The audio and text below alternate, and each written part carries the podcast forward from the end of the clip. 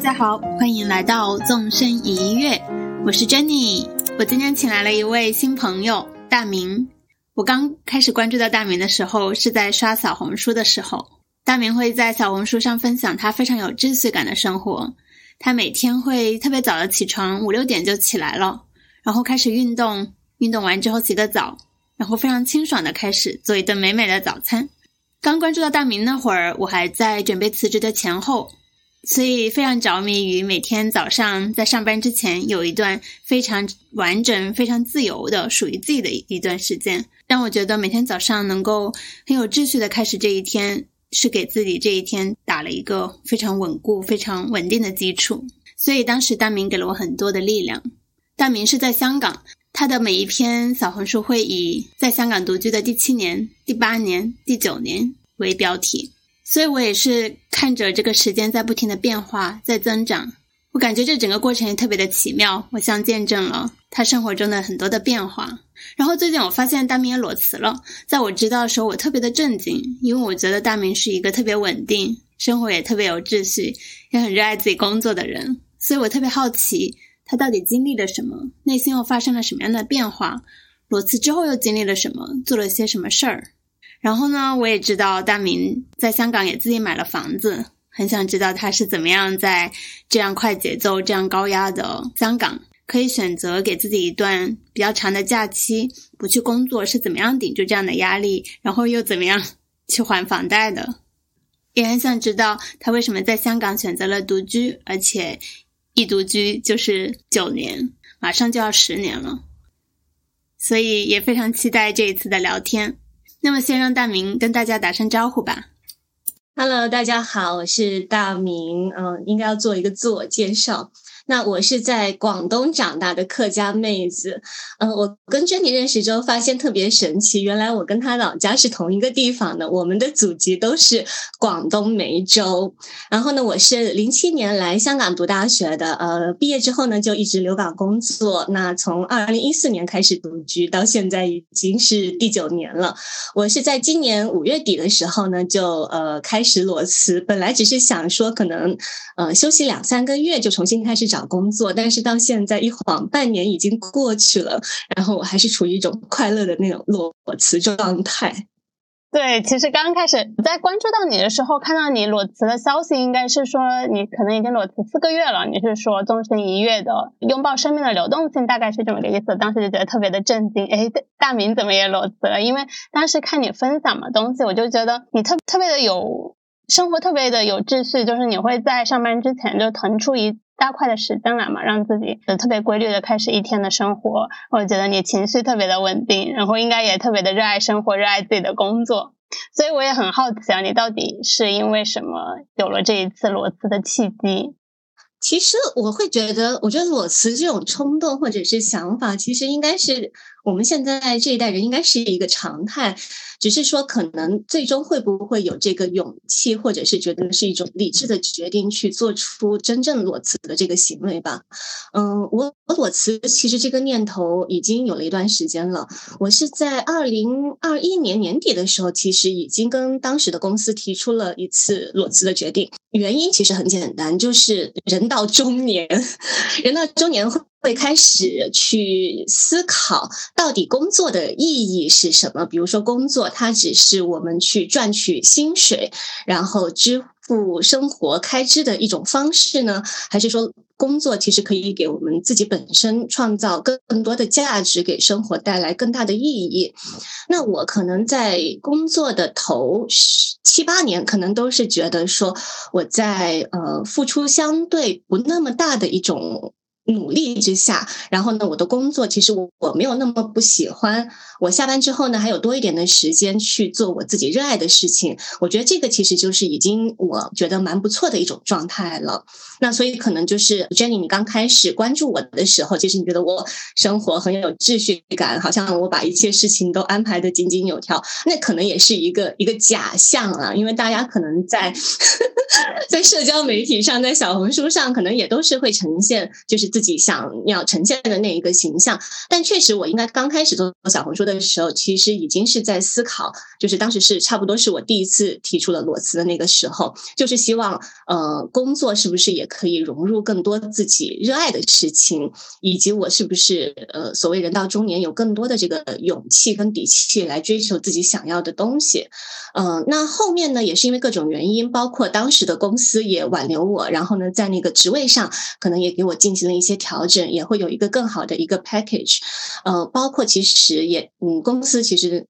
当时那家公司其实对我确实蛮不错的，就是在二零二二年年初的时候呢，呃，也让我就是回内地家里，然后休息两个月，跟家里人待在一起，就是用 work from home 的形式。那包括后面，因为二零二二年年初的时候，其实香港是疫情爆发的最厉害的时候，有很长的一段时间，大部分香港的公司也都是居家办公嘛，所以我整个二零二二年年初大概是在内地家里待了有三个多月。我觉得其实公司对我也是蛮不错的。那后面也是希望。尽量能够在当时的这个岗位上去更好的看能不能把自己的热爱跟公司的本身的一些工作的内容性质结合起来，所以就继续尝试了一下。然后大概是到今年三四月份的时候，就是觉得说，第一，嗯，工作本身的那个内容还是没有找到特别大的这个热忱和成就感。第二的话呢，确实当时自己呃，以工作也更忙了，然后也没有办法去做到说兼顾自己和家里的事情。那当时就觉得说，OK，那也许。现在就是时候，就是真的做出这个暂停一下、休息一下的这个决定了。嗯，你平时的工作内容是什么呀？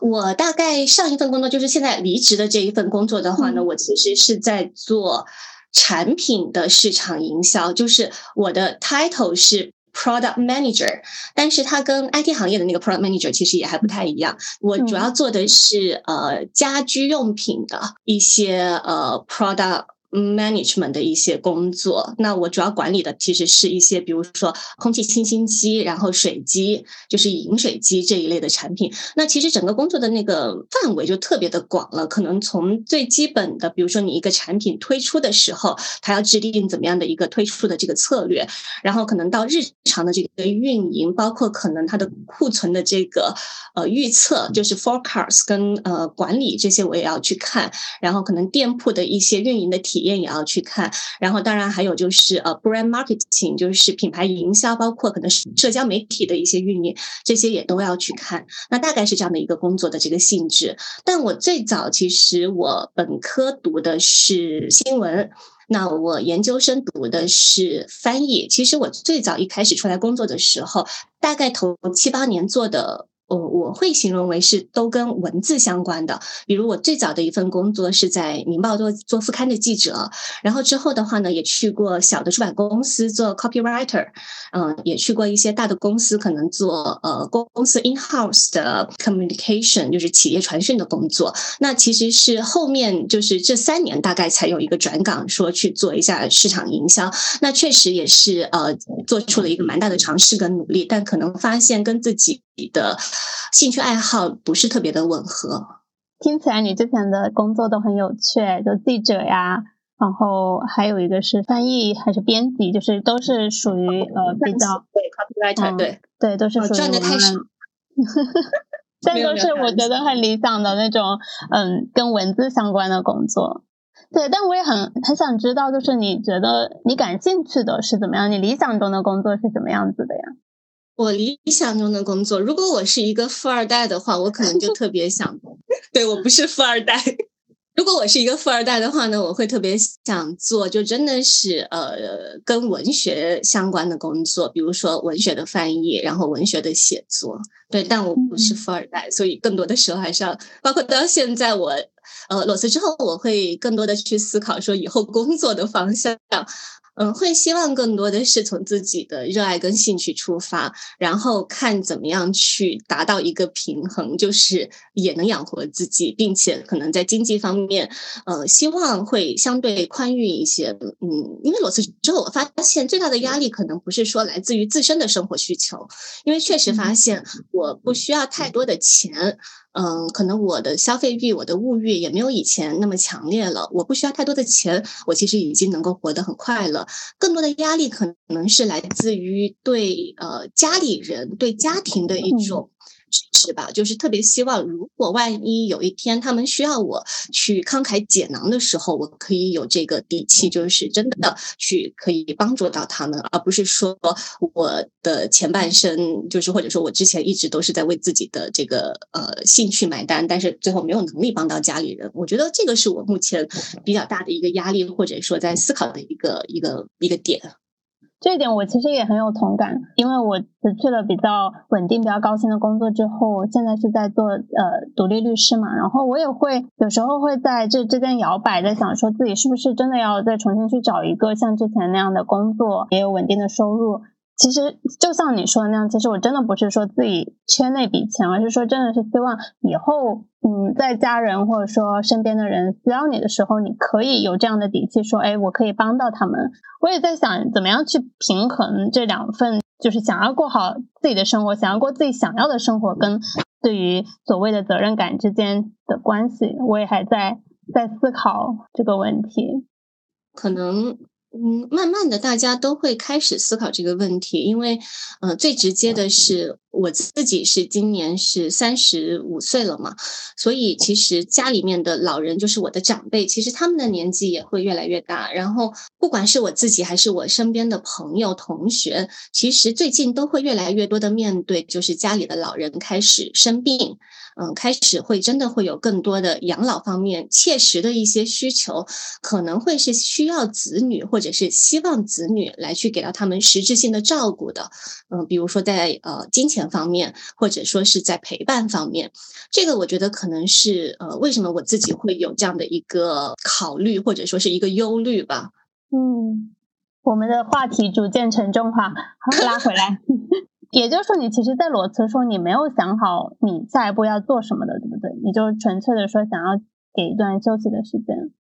呃，对我没有特别计划，说我之后一定要找一份什么样的工作，或者我一定要去，比如说之后的几个月，我一定安排了我要去哪些地方去旅行。呃，这些东西我都没有。我当时就想的是说，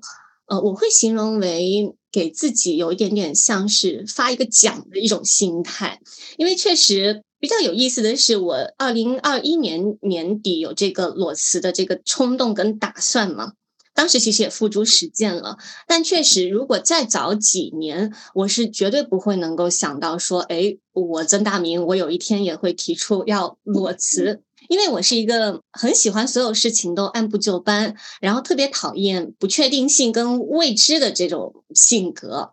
所以裸辞的话呢，嗯，包括我其实大概在刚工作那一两年，其实也试过有一段时间是被迫失业，呃，对，就是当时我曾经在一个特别小的一个公司，一个 publishing house 做过，那当时那个公司是老板卷款走人了嘛，所以有那么大概两个月的时间是被迫失业。嗯，也瞒着家里人，就不想让爸妈知道，怕他们担心嘛。那那段时间其实压力很大的，所以经过那段时间，就是一种没有工作，然后再去失业的状态下去找工作的这种压力。我会觉得，我当时不可能想到说，哦，原来呃七八年后我会自己提出要去面对这种呃不确定性这种压力。但确实可能是慢慢的，呃，人的这个思维跟心态可能随着年纪阅历，然后可能跟收入状态各方面都有影响，所以确实。面就是做出了这种决定。你刚刚提到有一点，我还蛮想聊下去的，就是你刚刚说你在做自由律师嘛？我特别想知道，因为这个还挺有意思的。我我第一次听到自由律师 这个概念。呃，不是自由律师，是独立律师。独立律师，对。对我以前就是在律师事务所嘛，然后跟着一个团队，也就是说，相当于老板给我发工资。然后现在呢，我是自己做，就是说自己接案子，自己接项目，没有人给我发工资。然后我要为自己的案源啊、自己的客户负责，就有点像自由撰稿人那种吧，就是说你自己去接，但其实也不一样，因为我呃律师的话，你必须还是要呃挂靠在一个律所的，因为你要这个律师证，你想要继续有效，你就必须要在一个机构里面，所以还是要跟一个具体的律所去，对对，固定的律所去挂钩，对吗？对对，你在那个做独立律师之后，其实收入跟之前相比会有什么样的变化呢？会有比较大的变化，对，因为我我当时做出这个决定的时候，也不是说我裸辞的时候就已经决定好说，哦，我到时候就要去当一个独立律师。其实是我在做决定的时候，我当时是半个客户都没有的情况下，因为有很多的独立律师，他想要去做出这个选择的时候，其实他在前期已经有很多的铺垫，说哦，他在工作的过程中就有意识的去积攒自己的客户，然后独立出来的时候就很快的就可以签到新的客户，然后有比较固定的按元收入这种。这种是相对稳定的状况吧，但我不是，我就是，呃，在没有任何客户的情况下去做出这样的选择，所以这种情况是会跟你之前打工拿寿薪这种是会有很大的差距的，除非说你一开始就运气非常的好，有很多的固定的客户，那可能会比之前的收入更多。所以在我这种情况的话，只能是说，呃，你一年一年的去积攒。所以说，我一直会觉得这一次的辞职，因为我之前从来没有过这样的经历。我工作了，现在是第八年，嗯，我从从来没有过这样的经历。我会觉得这是一个我迟到了非常久的叛逆期，因为我在青春期的时候一点都不叛逆，就是像你刚刚说的，就非常的循规蹈矩，特别的听话，永远都想当一个优秀优秀的学生。然后我就觉得这是一个我的叛逆期，而且它有多长我也不清楚，也不清楚说，哎，叛逆期是会在结束之后，是不是会过上诶更加平和的，觉得更加通透的生活？这些我觉得我都不知道，但我会觉得这是一个我非常珍贵的一个探索的时期吧。你刚刚说叛逆期，我我觉得这个很有意思，因为其实我我觉得我们俩在这方面的经历蛮像的。我是工作了十一年。然后做就是真的是呃裸辞了，嗯，也会有一点点像叛逆期吧。包括可能很多曾经认识我，但是最近一两年跟我不太熟的人，可能也会觉得说哇，他怎么了？对，挺多人都不能够理解。我其实就是内心听到特别真实的声音，就是我想要离开，想要改变，想要跨出去，但是其实我没想好说我下一步到底要做什么。所以我在做这个播客，还有说呃想过写一个像小报童的专栏或者什么，就想要记录一个非常非常普通的人，他到底是怎么样可以靠不上班去养活自己的。有时候想说，要不我还是去找个工作吧。那时候我就觉得是一个对自己的背叛，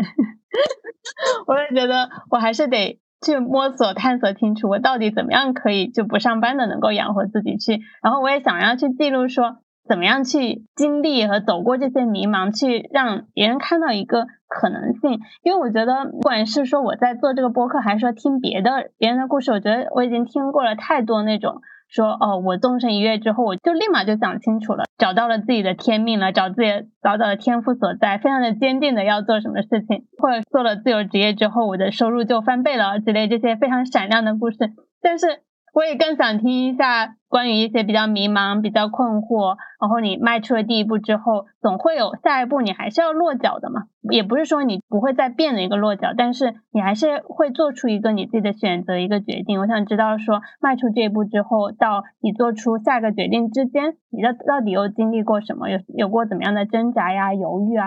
我自己就是这样一个非常非常普通的人，然后在经历的这一些，我也想听一听其他人的故事。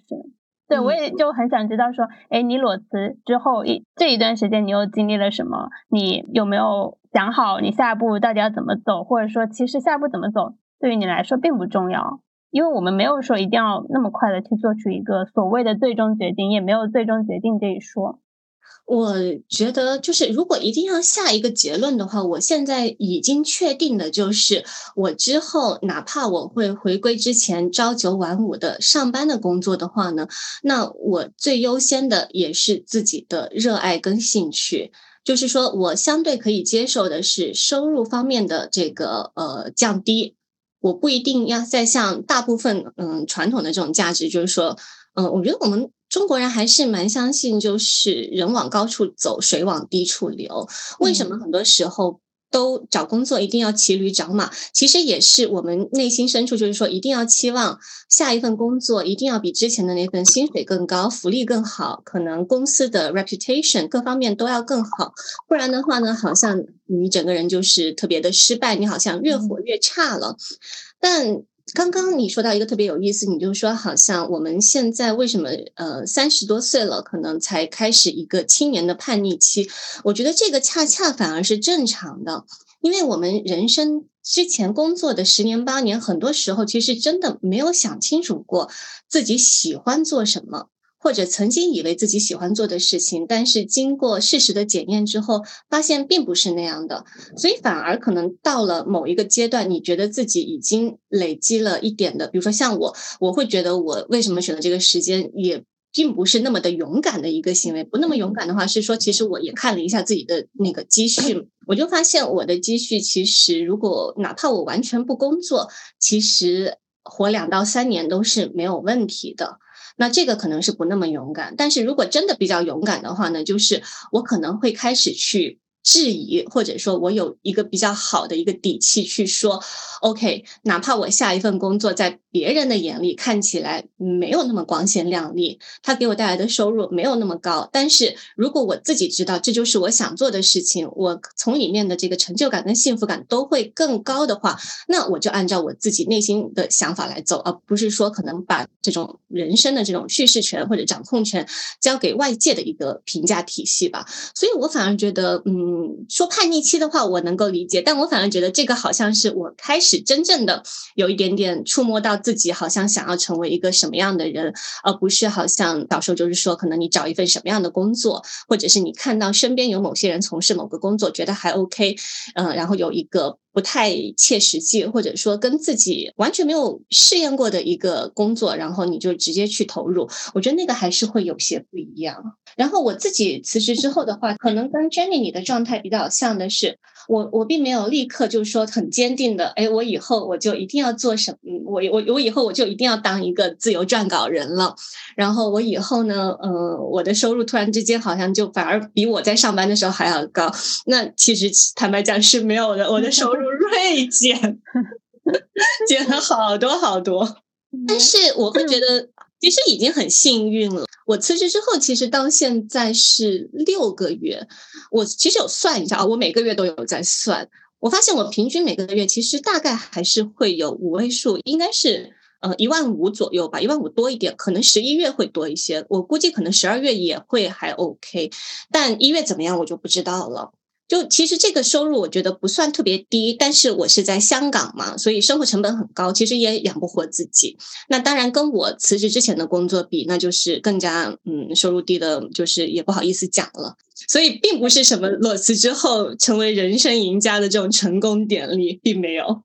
是，其实我现在越来越不想提裸辞这个事情，因为这个裸辞感觉已经成为了现在非常流行的词语，一个非常流行的趋势。感觉这个“裸”字就特别，其实就是一个辞职嘛，就是正常的辞职，只是说，嗯，你没有骑驴找马，就变成了裸辞。这个“裸”裸字就让我觉得特别的不安全，听起来，但其实并不是这样的，不是说你骑呃骑驴找马就是一个特别安全、特别理想的一个所谓的人生状态，也不是说裸辞就是真的，因为。所谓纵深医院，你纵身进去的，有可能是汪洋大海，也有可能是悬崖，是什么的话，取决于你怎么样去看待这个事情。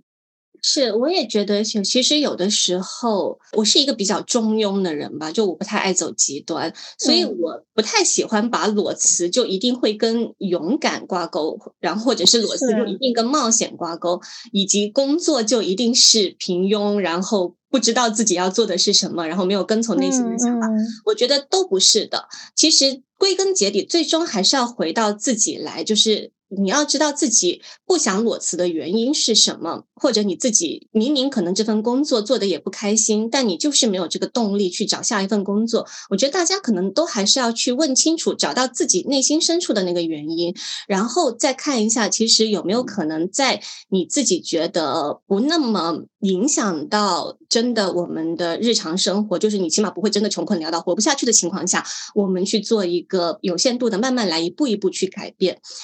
嗯，说实话，我自己可能裸辞半年之后，我始终还是会觉得，其实真的去做一份朝九晚五的工作，去打工去上班，其实是会适合大部分人的，因为它确实可以给你带来一个更稳定的收入。嗯，尤其是可能刚刚开始就是步入社会头几年的一些呃小伙伴，我还是觉得可能有一份稳定的收入，其实反而可能会让你有一个人生前期有一个积累之后，可能到了某一个阶段，当你真的。明白，知道自己想要做什么的时候，你会有更足够的底气来去说，OK，那我就半年、一年不工作，或者说我不去上班了，我就可以去给自己做一个实验。像我刚刚有说，我其实当时裸辞，我就觉得说我工作十一年了，那我就干脆把裸辞当成是一个嗯工作十年的长期服务奖。那裸辞之间的一些生活开支，我就把它当成是给自己的一个奖金。那这样想之后，其实我就觉得好像这件事情它没有那么可怕，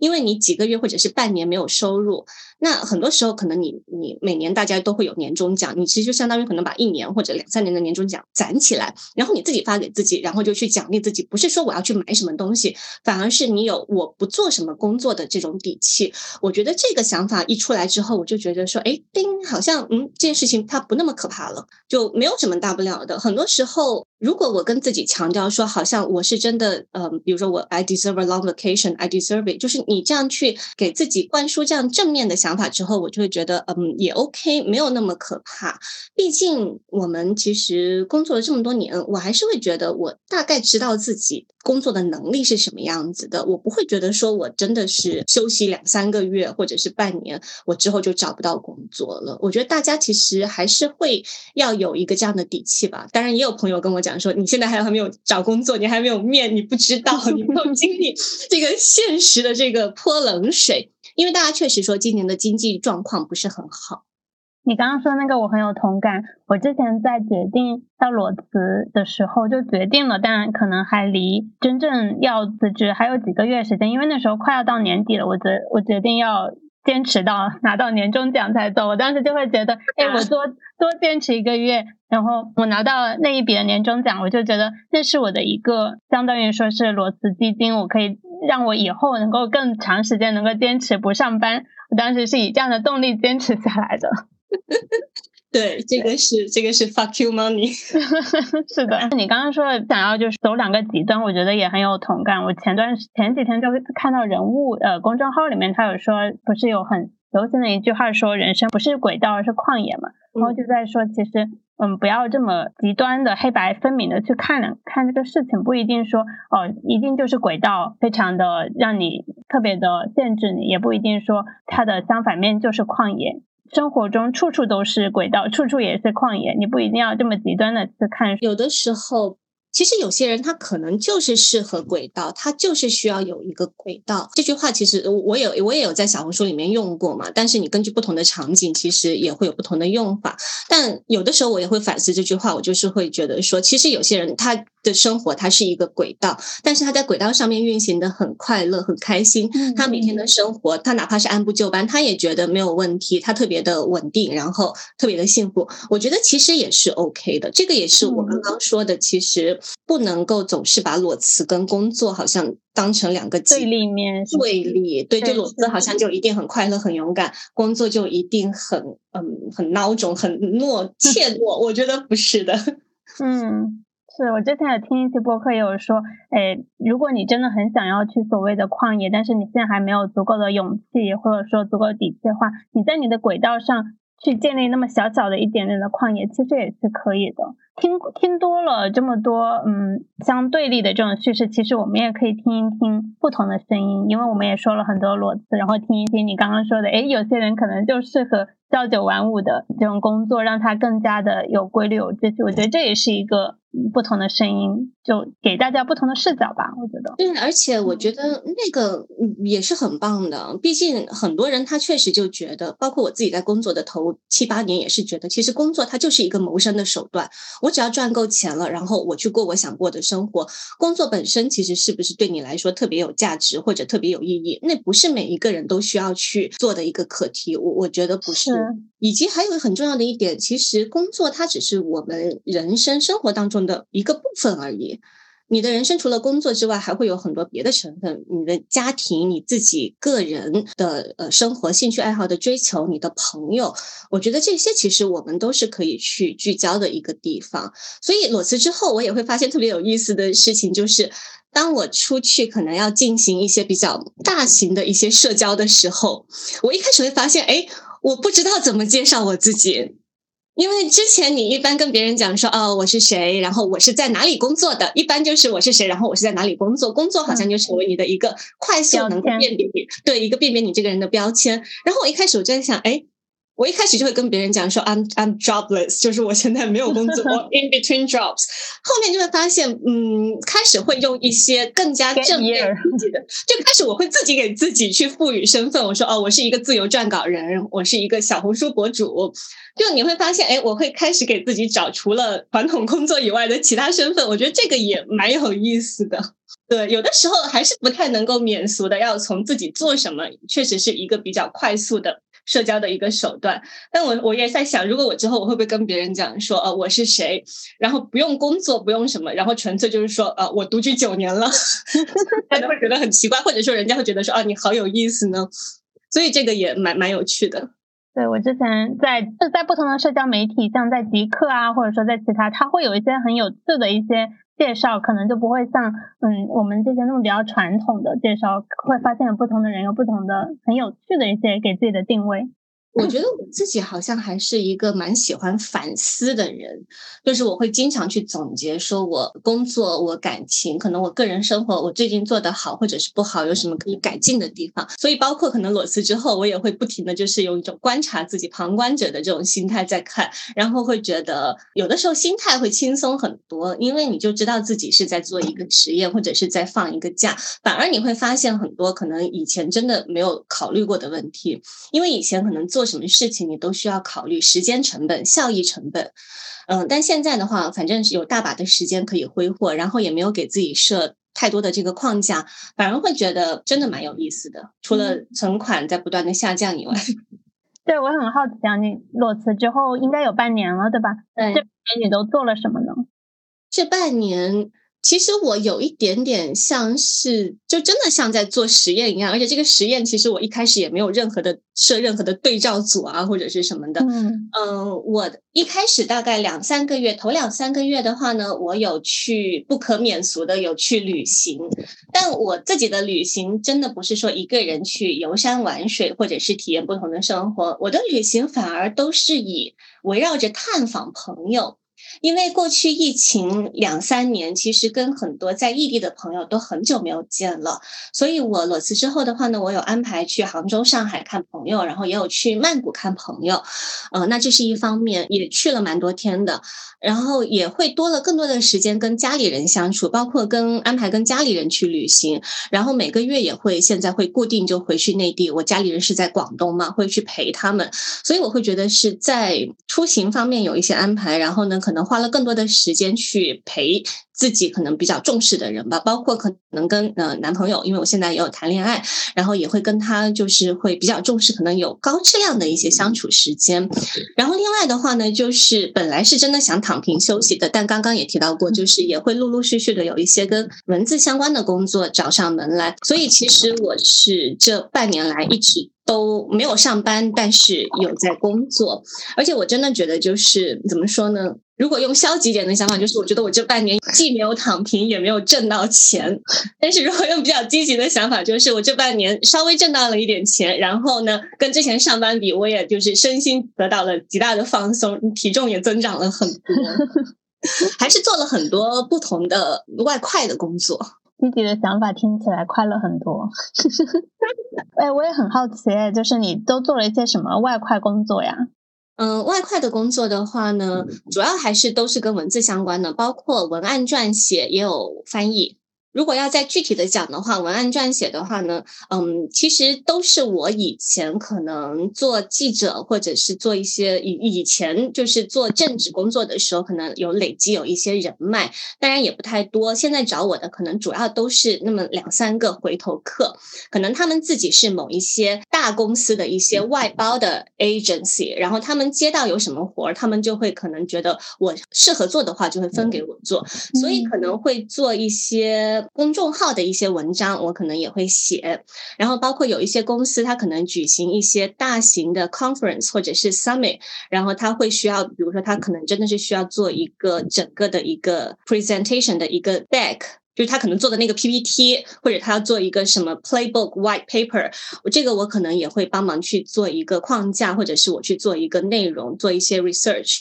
然后可能有一些是比较接近大家比较熟悉的，可能商业化的一些东西，可能比如说有一些企业，他会需要录制宣传片。或者他需要做一些广告，那我也会帮他们可能写一些这种片子的一些稿子，或者是一些广告的一些稿子，也会有。这个可能是大家会比较熟悉的，但这个占据我工作的部分其实比较少，更多的是像我说到的头两类，可能就是做一些公众号的文章，以及做一些跟活动相关的一些所有的文字工作，包括可能新闻稿或者是他们的一些 editorial 这种软稿，这些也都会写。你裸辞之后会有特定地的告诉？以前的客户你辞职了，然后你可以自由的去接稿。嗯，有这个我是有去有去跟他们说的，就是会跟自己比较熟的一些，比如说像以前的人脉，或者是以前的一些客户，以及包括可能我知道就是一些呃前辈，然后这么多年其实也有去保持联系嘛，然后也去跟他们讲我现在的这个状态。我觉得呃蛮有意思的就是，其实我做小红书。我也没有特特别的去经去经营小红书了，但我从比较积极的开始在小红书上发布文章，其实到现在也有两年了。其实我直接通过小红书是没有赚到什么钱的，也没有接到什么广告，但小红书反而可能会成为我跟业界的一些前辈或者是一些客户，我会有跟他们讲说我在做小红书，然后写一些。自己想写的东西，反而可能会成为我展示自己的 portfolio，我的能力的一个平台。就他们知道哦，我原来我写东西还可以，或者说我起码在文字方面，其实我是呃有一定的技巧，也有一定的经验的。所以这个反而会给给我创造了很多小红书平台以外的一些机会。没有，如果是从这个角度出发的话，我也蛮鼓励。如果是对文字有兴趣，可能不管你主业是跟文字相关也好，不是也好，其实都可以尝试一下做自媒体，就是写一些自己想写的东西。哪怕那个自媒体本身不能够给你带来很大的收入，但是它可以成为展示你的能力跟你的热爱的一个一个平台。嗯，哎，我也想问一下，你在写小红书的时候，你一般会有怎样的一一个流程吗？比如说，哎，你想想到了一个选题，然后你是怎么样？把它再落地成文这样子的，我觉得小红书它，嗯，它限制比较多，一个字数它有限制，然后好像，嗯，你必须要用手机才能操作这方面，就让我觉得有时候我就不太想在上面写。我能够理解你，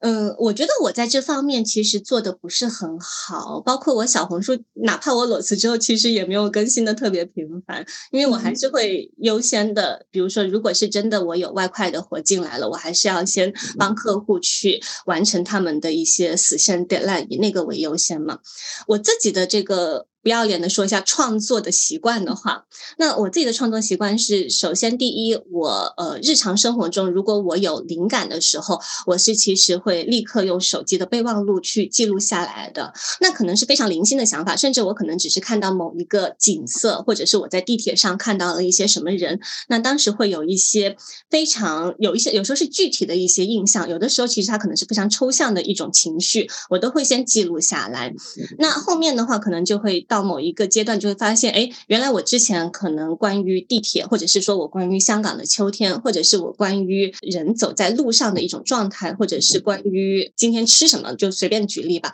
原来我已经累积了一定的素材，可以写一篇东西的时候，我可能就会真的坐下来，在电脑面前。我其实是我还是比较习惯会用电脑去打字，然后写稿。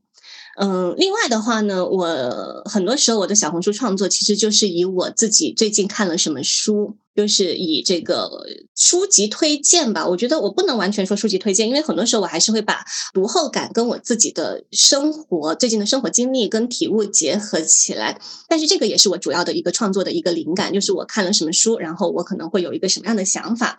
然后它可能跟我最近的这个生活状态也有关系，很多时候其实都是呃某一本书。嗯，因为我其实还看蛮多书的，我可能在小红书上写出来的可能只有大概呃四分之一左右。因为很多时候其实很多书它也很好看，但是可能跟最近的生活状态没有什么共鸣的时候，你就会找不到一种切入点去写。因为我本身我也不想写书评嘛，因为写书评其实有很多人写的比我好太多了。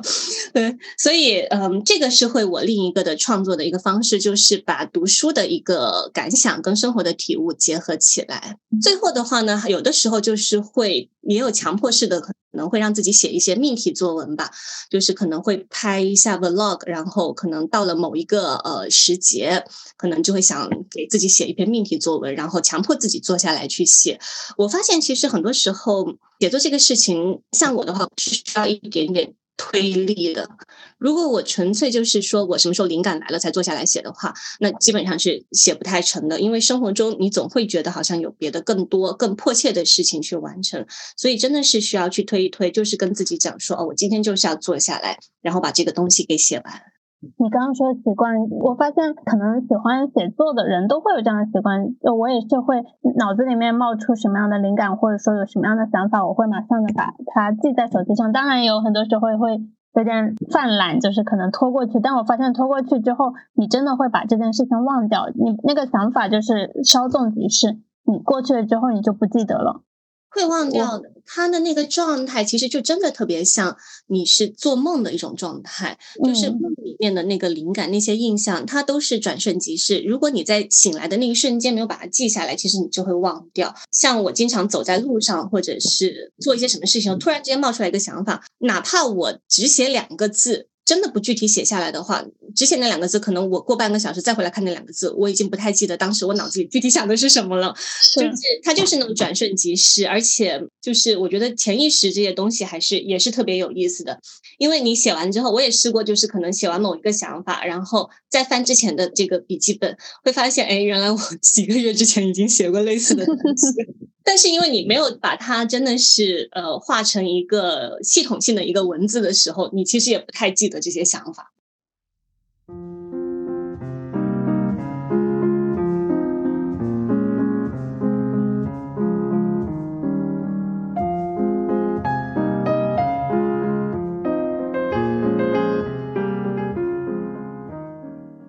其实我会觉得写作这个事情，我觉得我是会要一直把它写下去的。前几天看一篇文章，他说你为什么会去写，就是因为你有一种强烈的你很想写那种冲动、那种欲望，你才会真正的去把它写下来。有时候你就像你刚刚说的，灵感稍纵稍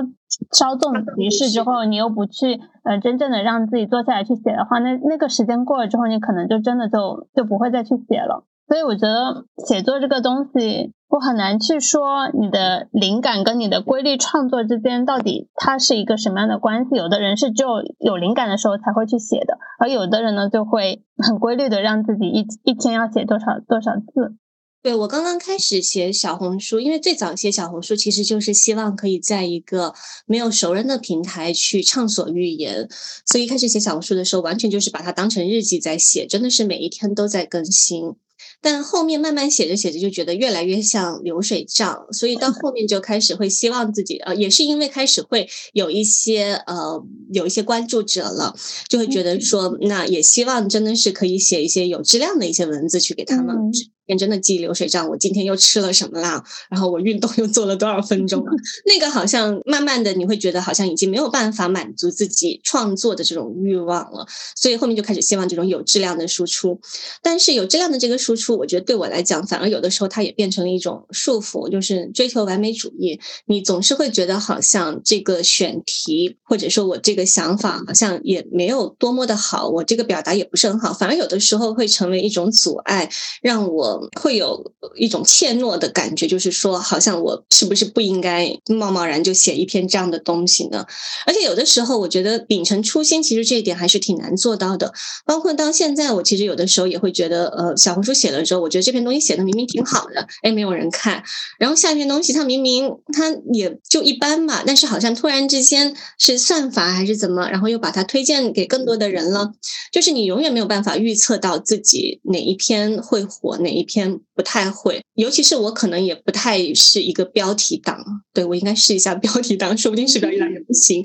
对，所以就是你很难做到说我真的是不去追求外界的认可。我觉得这个在小红书上或者是是不是做自媒体的人，其实都很难做到。这个时候反而你自己的这个驱动力要很强大，就是你真的要不停的提醒自己说，最重要的是因为做这件事情，比如说写东西本身是我自己喜欢的，那最。重要的是，我今天完成了这个东西，我把它发出去，我就应该嗯给自己一定的认可，而不是要总是看啊这篇只有二十三十个人去呃喜欢、点赞、收藏。对的，而且我觉得小红书的流量本来就非常非常的玄乎，就是有一些你可能真的是非常用心的，自己都觉得写的还不错的，可能就没有什么人看；有一些你可能根本就可能就写了非常少的东西，然后可能就爆了。大 V 他们可能就真的是会不停的去。总结、修改、去反思，因为小红有的时候也会给我推很多，说小红书应该这么这么做啊，怎么样才能火爆？我有的时候也会去点进去看，点完之后，然后又会跟自己讲说：“你怎么这样？你怎么这么庸俗？” 所以我就觉得，其实人就也是会这样的反复吧。我也会质疑自己，但最后还是会觉得说。不管怎么样，还是要做让自己舒服的事情吧。是，可能偶尔会试一下自己的界限，去做一下标题党。我真的试过做标题党，然后发现其实流量也不太好，之后我又偷偷的把 标题改回自己的喜欢的了。我就觉得，如果真的要追求它那个，太难了。你有自己的公众号吗？想一下，我应该是二零一四到一六年的时候做过公众号。然后当时的那个公众号的话，其实它会更偏向于真的是一种写作吧。其实我觉得小红书现在我经常也不太好意思说是一种写作，我觉得就是写写东西吧。因为很多时候小红书它有这个字数的限制。以及很多时候，你为了还是希望能够有一点流量，你还是要去带一些标签。其实那个已经会浪费很多的字数的了。那我觉得是有一点点影响自己的创作的。包括很多时候，我也知道小红书，我一开始其实是更多希望记录自己的生活的一个状态跟体悟，它也不完全是真的是我完全的文字创作平台嘛。那我之前做公众号的时候，那个反而会更偏向于我会比较有底气去说那个是一个写作吧。我当时做小红书的话，我会写一些自己的。短篇小说，然后也会写一些杂文、散文，然后也会真的正儿八经的去真的写一些书评、读书推荐，但确实嗯没怎么做起来。我记得最多的时候好像也就只有一千多个粉丝吧，那大部分其实也是身边的朋友嘛，或者是他们朋友的朋友、同学的朋友这样子。后面的话是因为感觉就是越来越忙了，然后确实也没做起来，就慢慢的就没有再更新了。但呃，一四年到一六年的时候，起码一四一五年是还蛮积极创作的。到时候把你的小红书的账号可以放在 show notes 吗？我不知道，其实我现在小红书，其实我的。大部分的呃，可能中学同学以及我家里人亲戚，其实他们都不知道我有在写小红书。哦，而且我在小红书上面，我会把它给关掉。就是小红书不是有一个什么让熟人找到我嘛？我会把那个给关掉。因为一开始做小红书的时候，就是希望能够在一个没有人认识自己的地方去畅所欲言嘛。但后面这一年多以来，我发现其实已经不太能做到了，因为香港是一个特别小的地方，它还是会可能给你推送附近的人啊什么的，所以也会导致可能我会有呃朋友的同事。然后就会发现说，嗯，哎，这个人他是我在小红书上有看到过的主，你太火了，没有，没有，就真的没有，因为可能比如说大明这个名字比较容易认，然后住在赤柱也是一个比较独特的一个标签，所以大概知道我一点点近况的人，可能都会很容易锁定是我，包括也有可能之前认识但是不怎么联系的朋友，突然之间会跟我讲说这个是你吗？然后给我发了一个小红书的文章。好的，你现在真的太小了。像这个世界，香港这个世界。所以，我现在会慢慢的觉得，说我是不是应该要去摒弃自己以前的那种心态，反而就是会觉得说，嗯，老娘现在就是写这些东西，我现在生活就是这样子。然后，可能我也开始会在我自己的呃微信朋友圈去放这个东西，或者说把我之前废弃的公众号再重新利用起来，然后开始在上面同步我小红书的更新。这个我有在想，但是没有想的特别透彻。包括可能我自己做小红书，现在也依然还会思考的一个问题，就是我要我要让渡多少自己的私人生活的这个空间。我目前的在小红书上写东西，还是没有谈论特别多具体的一些东西，可能不太涉及隐私的一些部分。但慢慢的，我会觉得好像那个也会限制了我的一些创作跟分享。所以可能我不知道未来我会不会多说一点点。但我最近在找某一个工作的时候，我有改变一下想法，我直接在工作，因为。呃，我之后还是会希望找跟文字相关的嘛，所以我最近有其实有在慢慢的改履历，有在投了，就想着先慢慢面起来嘛。我最近在投一个呃履历的时候，就对方要求会发一些过往的一些工作型的稿子，对作品给他们看。那我当时其实我就直接跟他们讲说，哦，我其实也是一个 小红书的博主，然后我有八千粉丝，然后还把我小红书的那个二维码，然后在那儿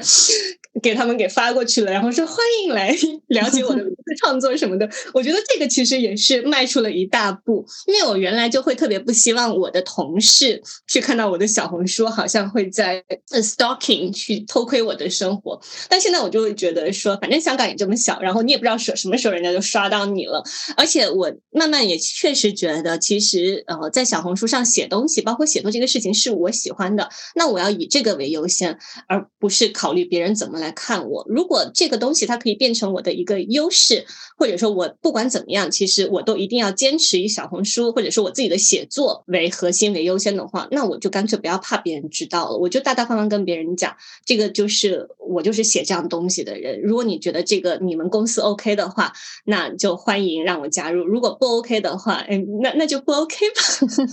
那我们我觉得这样这样挺好的。其实我自己也会有这样的感受，我会觉得有点割裂，就是因为我是主业是做律师的嘛，然后你会让让人觉得这是一个比较严肃、比较专业的事情。然后同时我也会在做其他的事情，我也爱好文学啊，我也会自己写文章呀，我要做播客呀，这些。在我写了文章、做了播客时候。有时候会在想，嗯，要发到朋友圈吗？发的话，我是个不习惯分组的人，我觉得如果发了，那肯定就是所有人都会看到，那客户呀、同事啊这些全部都会看到。我就在想，这会会影响我的专业形象吗？大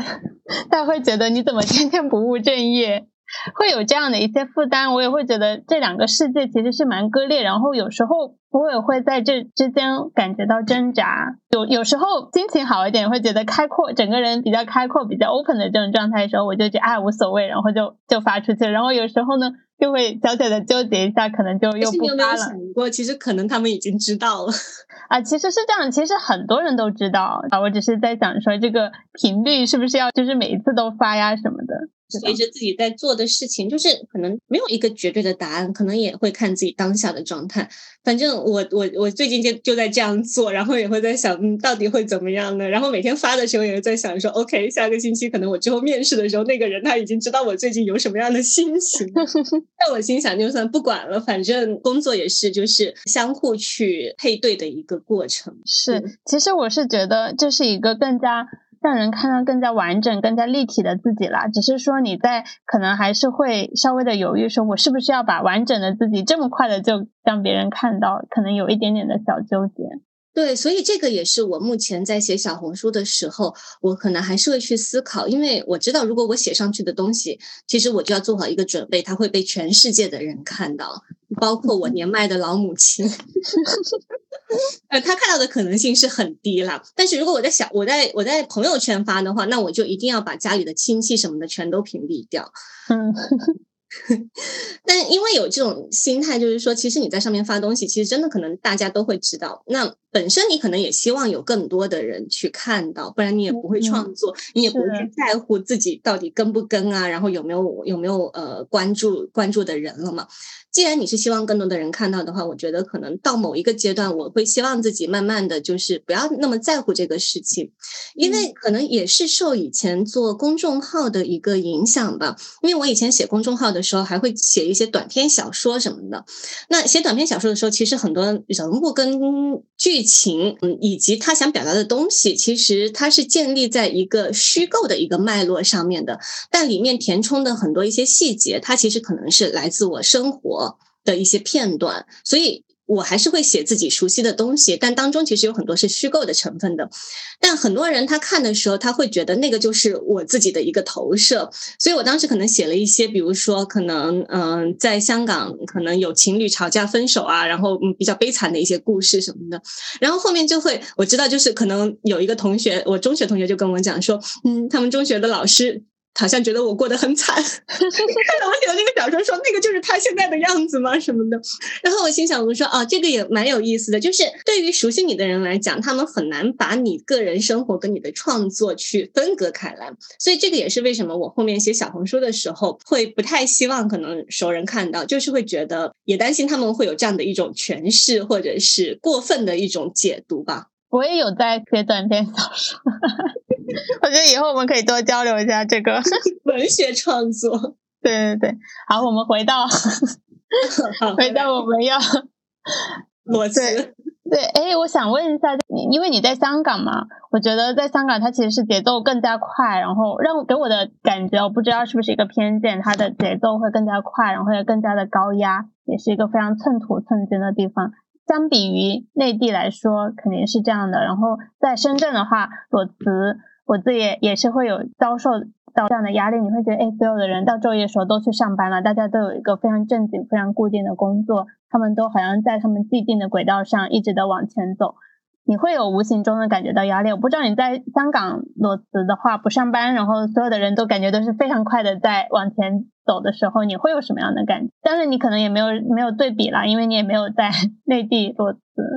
你就说一下你在香港的感受好了。我更多的这方面的感受，其实不是来自我自己本身，而是于来自身边的朋友，就是他们跟我去反馈。我其实可能本身我过的不是一个特别典型的香港的生活。首先，我住的地方它就特别的。不香港是吗？就我住的地方，我是住在赤柱嘛。那不太了解香港的朋友，可以给大家科普一下，赤柱是在香港最南边的一个地方。对于很多香港本地人来讲，他可能都是呃一两年、两三年才会去周末去旅行一次的地方。它就真的比较像一个旅游景区或者是郊区。选择住在赤柱的人其实不是那么多的，很多人可能想到赤柱。呃，都会觉得可能住在赤柱的是有钱人，或者是特别悠闲的生活。但是我其实也只是一个普通的，呃，以前是一个朝九晚五的一个上班族嘛。我当时选择住在赤柱的话，主要也是因为我刚刚来香港毕业之后，头两三年年其实租的房子。都是靠近大马路的，都是靠近香港的电车路，特别的繁忙，车水马龙，每天都特别的吵，然后晚上的睡眠质量也会不那么好。加上我小时候在广东，我是在广东海边长大的，嗯，所以我还是特别喜欢就是海边一种悠闲的感觉。那到我自己呃，大概是一四一五年，其实我拿到了永居身份证嘛，然后我有想在香港可能去买房子的时候，嗯，我当时看我就其实。有在看赤柱的房子，然后后面就是机缘巧合，正好到二零一五年年底的时候，大概香港的房价有在慢慢的下跌一点点，所以又找到了一个自己觉得还不错的，那是当时就决定我可以搬到赤柱来。赤柱的话，可能最不好的地方就是它真的通勤时间比较长。我原来的工作是在铜锣湾，那大概是坐半个小时的小巴就可以到。后面其实转了到太古那一边，就整个通勤时间起码单程是要一个小时，这个其实是比较。多香港人或者是我的朋友们，他们不太会做同样的一个居住方面的一个选择，因为大家很多时候还是希望离地铁站近一些，然后上班通勤最好能控制在十几到半个小时之内。我自己其实可能在这方面本身已经不是特别典型的一个香港人了，嗯，我可能还是会更希望有多一点自己的生活的空间。本身我就希望下班之后我的节奏可以慢一点，所以裸辞之后的话，生活节奏放得更慢的时候，我好像没有特别大的感觉，说我脱轨了，因为我本身可能运行的这个轨道就已经偏离了大家 正常的那个，所以我还蛮习惯的。包括我其实也是一个嗯可以宅很久的人。很多熟悉我的朋友，或者是说，嗯，一开始认识我的朋友，觉得我是一个特别外向，就是很有正能量的人，像个小太阳一样。但我其实可能骨子里我是比较偏 I 人的，我是有一点内向的那个在的，就是我很多时候给自己的这个能量，我很多时候是要在独处的时候来去获得，所以本身宅在家里面。这个状态我也特别的适应，我自己是没有觉得说裸辞之后好像会很突然之间从快节奏变成慢节奏很不适应，但反而是跟朋友聊天，包括跟嗯一直认识很多年的同学聊天，以及可能最近几个月也会有约一些新认识的朋友出来见面的时候，他们可能也会觉得说，为什么你可以在一个经济这么差的情况下，就是今年经济形势很不好，为什么可以在这样的情况下去做出这样的一个决定？说你不会担心，就是真的跟不上整个社会的节奏了吗？反而这个是很多时候他们一问我就会开始去反思，我也很爱反思嘛。就是哎，是不是好像有点太不在意这些事情了呢？这个是会去思考的。当然，香港因为居住成本就是整个生活成本都很高嘛，所以这方面确实是会面临一定的压力。但我觉得这个的话呢，就是嗯，它是不可避免的。嗯，因为也有很多朋友会跟我讲说，你一个供楼的人，你有什么资格裸辞？那我会觉得没有区别啊，只要不是你住在一个不要钱的房子，比如说你只要不是跟爸爸妈妈住，你不是还房租也是也是钱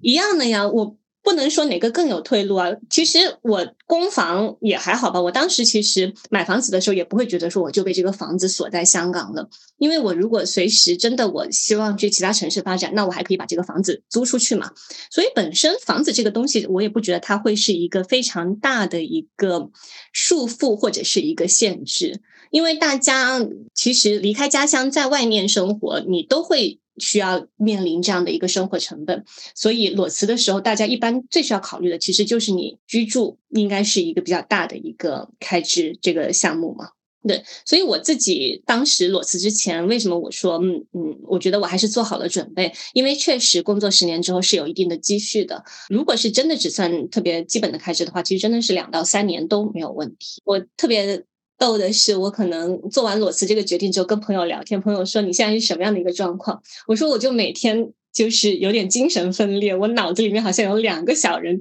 一个小人就说说你担心什么呢？嗯，老娘嗯有的是钱，你 存够了钱，你怕什么呢？然后另一个就很卑微说，嗯，我可以再花的再少一点，没有关系，我可以花。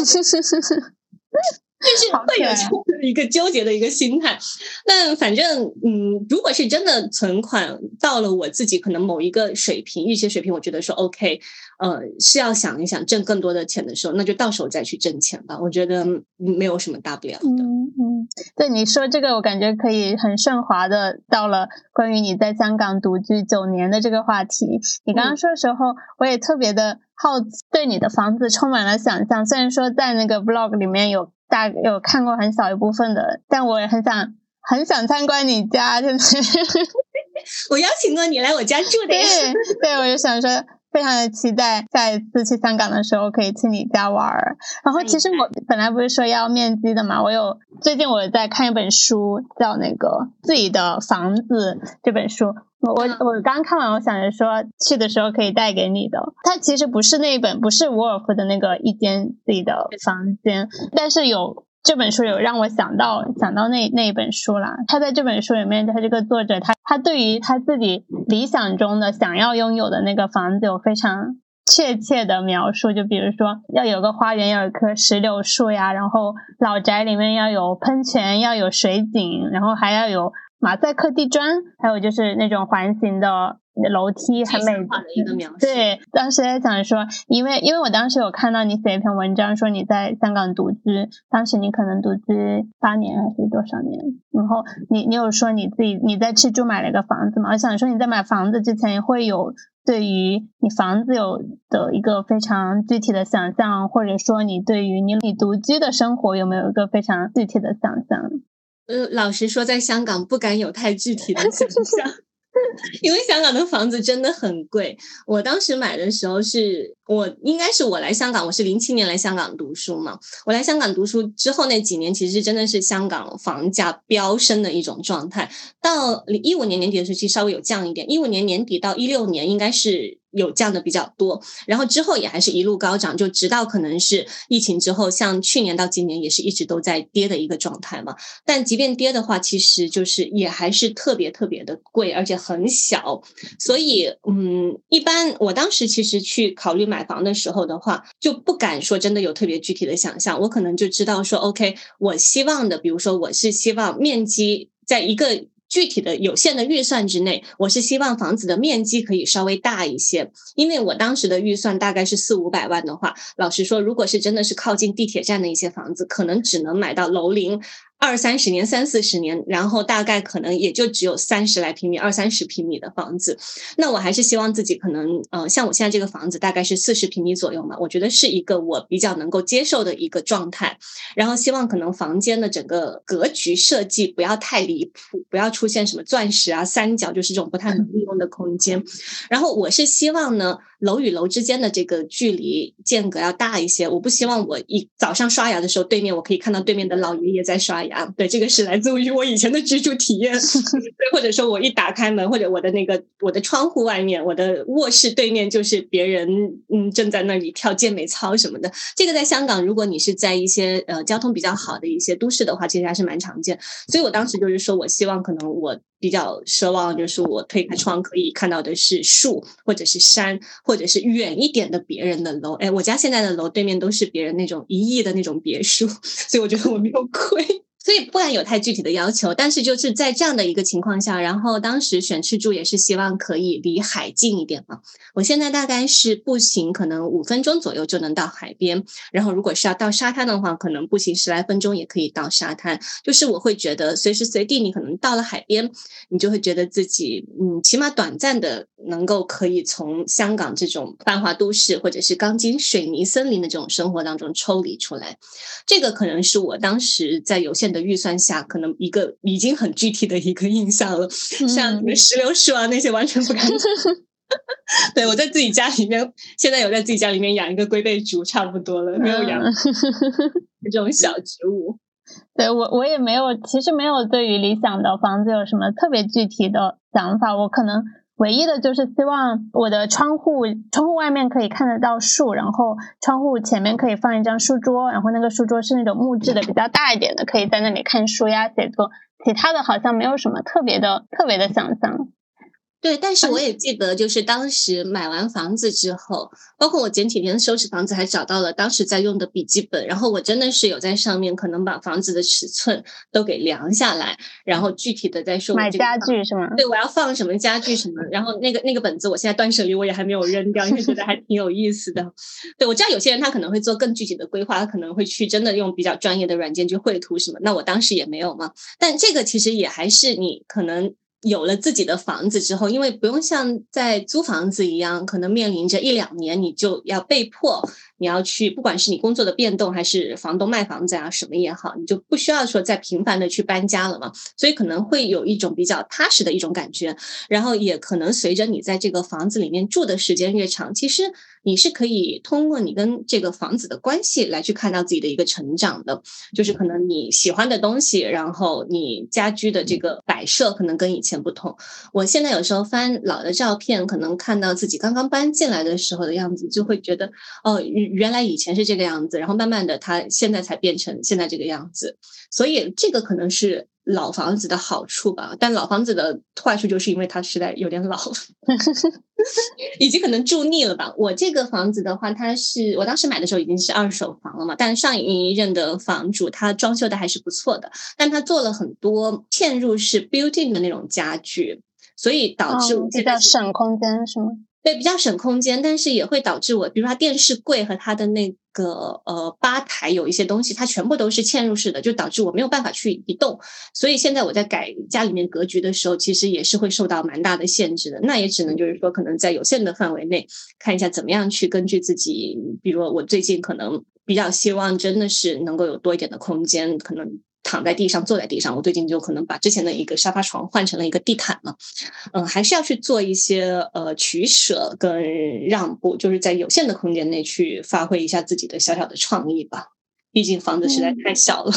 你当时不会介意这个通勤时间吗？我我也是有经历过通勤时间很长，然后搬到比较近的地方，然后现在。不久的将来，来我可能又会搬到一个离嗯，就是通勤时间更长的这样的一个房子。我现在给自己的安慰呢，就是说，虽然时间更长了，但是我可以在地铁上 看更多的书。因为以前我需要一个小时的时候，我就是会在地铁上看书啊什么。然后变近了之后，你其实，在地铁上时间少了之后，你看书时间就会减减少，因为很多的时间其实阅读你是在高呃在地铁啊，在交通工具上完成的。所以我现在是这样。的安慰自己的，我想知道你当时是怎么想的呀？我不太介意通勤时间太长哎，因为呃，我其实跟你差不多，我其实是会比较喜欢在通勤的时候去做一些抽离的一些东西，比如说我阅读，或者是我听一听歌，听一听播客，甚至我看一下窗外的风景。我会希望我自己的工作，就是以前上班跟下班的生活，它中间它是有一个转换的一个过程的。反而通勤时间它会变成一个切换脑子或者切换状态的一个过程。而且我之所以选赤柱，没有选择更边远的、更偏远的一些地方，比如说香港的离岛，像南丫岛、长洲这些，就是要做坐船的了。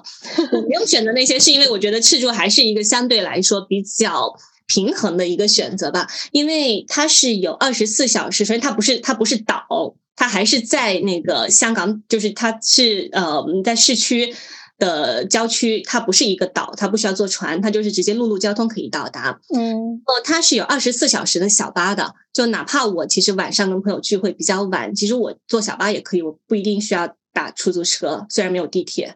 嗯，所以它的交通还是比较方便的。另外的话呢，就是嗯，因为没有地铁，我只能坐小巴。但是小巴呢，香港的小巴因为开得很快嘛，你是一定要有位子才能上的。所以坐小巴的过程，其实除了可能有的时候太饿的时候可能会头晕，因为它是走山路。其实其他情况下是特别舒服的，尤其是从铜锣湾市区到赤柱，它路上会经过深水湾、浅水湾。天气好的时候，外面的那个海景。跟山景真的特别特别的美，我有好多次可能都会在小巴上会觉得有一种嗯，就是你真的整个人被震撼到的，看到那种景色，尤其是可能呃落霞，然后那个灯慢慢的开始亮起来的时候，我会觉得其实我还蛮享受那一程二十来分钟的小巴的，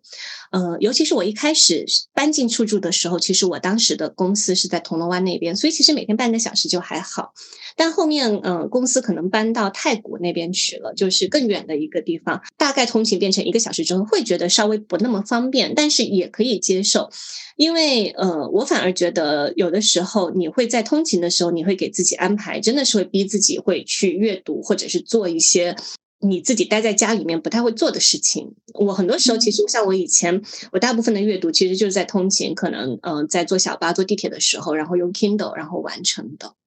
嗯，我们聊一聊你的独居生活吧。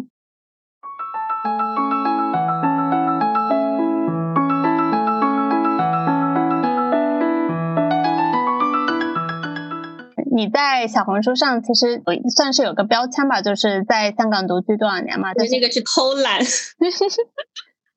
对，就是我一开始，就像我之前说的，我从七年、八年、九年，然后看着这个这个数字在增长，转成十年了。对，就是像你刚刚说两年，我好像差不多就是在你刚开始做小红书的时候关注到你的。嗯，对。然后其实我算了一下，我也独居差不多呃五年多，现在不是独居了，但前几个月开始不是独居。我今天有在想啊，我想到了周佳宁那本一呃一篇文章吧，好像在说。就是他独居的第三年，他有提到高木直子的一本漫画，嗯，他漫画就是一呃一个人生一个人住的第几年第几年，我当时有买过他那一套漫画，当时看的时候，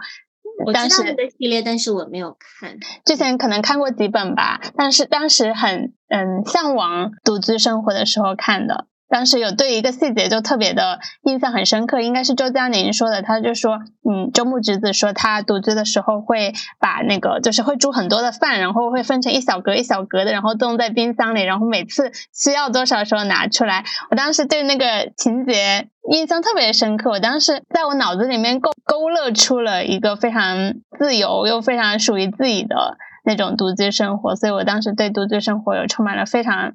美好的想象。对 自己独居之后会觉得是有符合你的想象吗？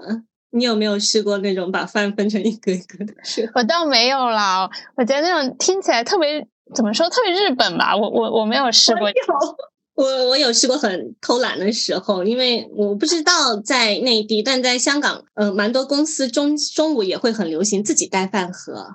哦，对，呃，我们也也也会有啦，但我自己也很少。所以我是自己备餐的时候，我有一段时间就是真的追求效率的时候，我也是可能周末就煮一锅饭，然后我会把它捏成一团一团，嗯，就是饭团那种。对，捏成饭团，然后我到可能被第二天我要用的时候，我可能就哦拿三个饭团这样，就会比较方便，就不用每次重新再煮了。嗯嗯，